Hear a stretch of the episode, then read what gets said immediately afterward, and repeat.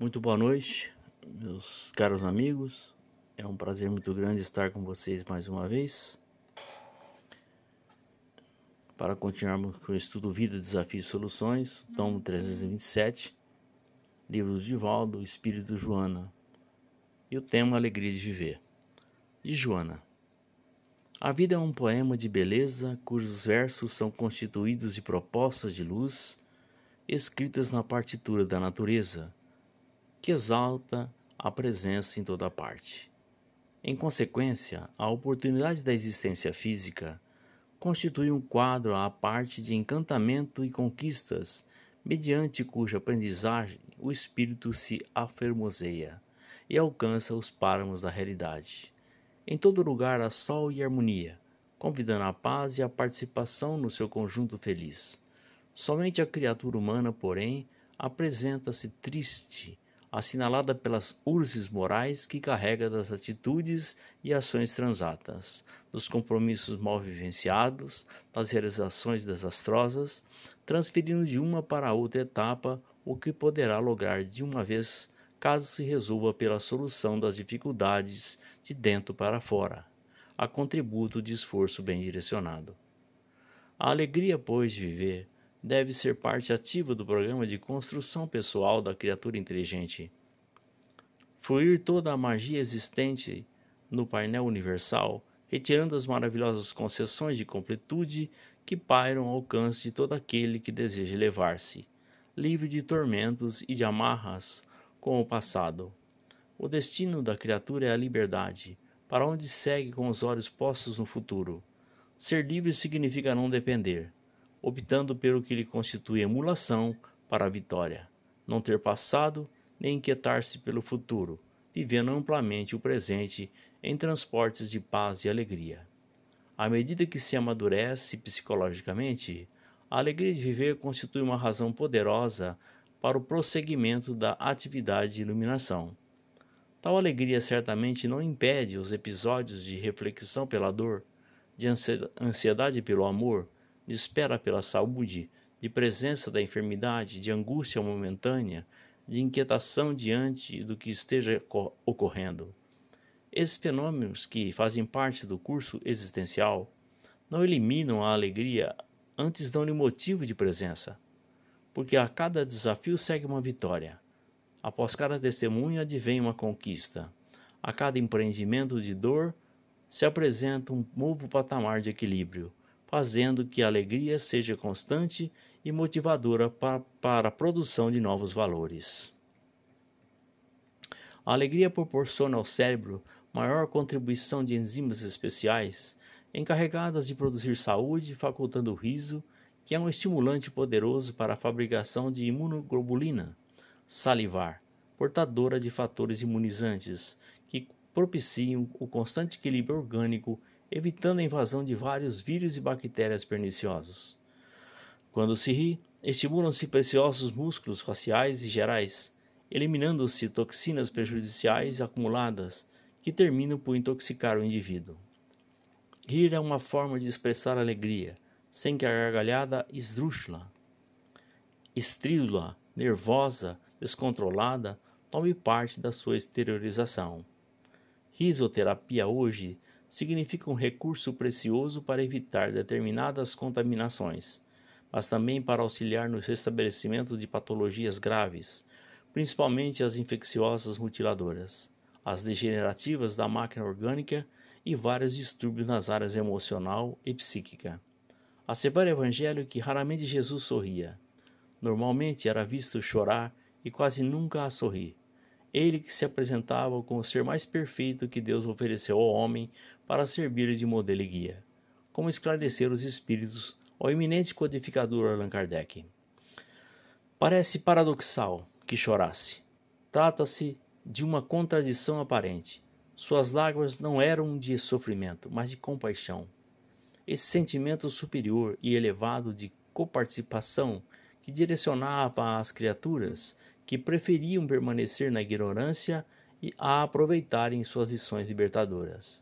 Era uma forma de expressar ternura pelos enfermos voluntários, que nele teriam a terapêutica eficaz para se livrarem dos males que os amarguravam e, no, e, no entanto, relegavam a plano secundário, aturdidos pela busca do quase nada imediato e fugaz. Isso está demonstrado quando fala da sua boa nova de alegria e se apresenta como a porta das ovelhas, a luz do mundo, o caminho, a verdade e a vida, o pastor, o Messias, informando que somos o sal da terra, as ovelhas, os necessitados e todo jaez, dele necessitados como condutor e psicoterapeuta para nossas inumeráveis deficiências e enfermidades da alma.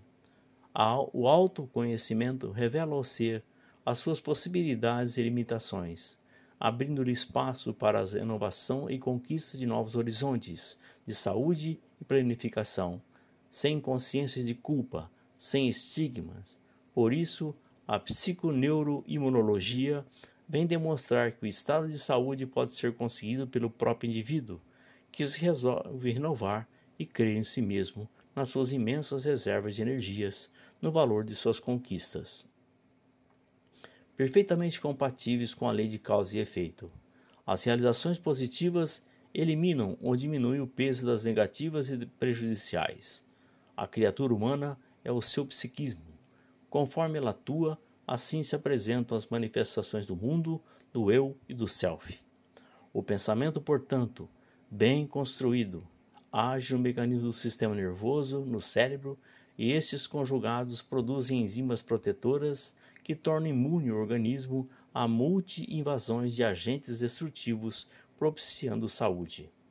A alegria de viver é convite para uma existência rica de produções morais, espirituais, artísticas, culturais, estéticas e nobres.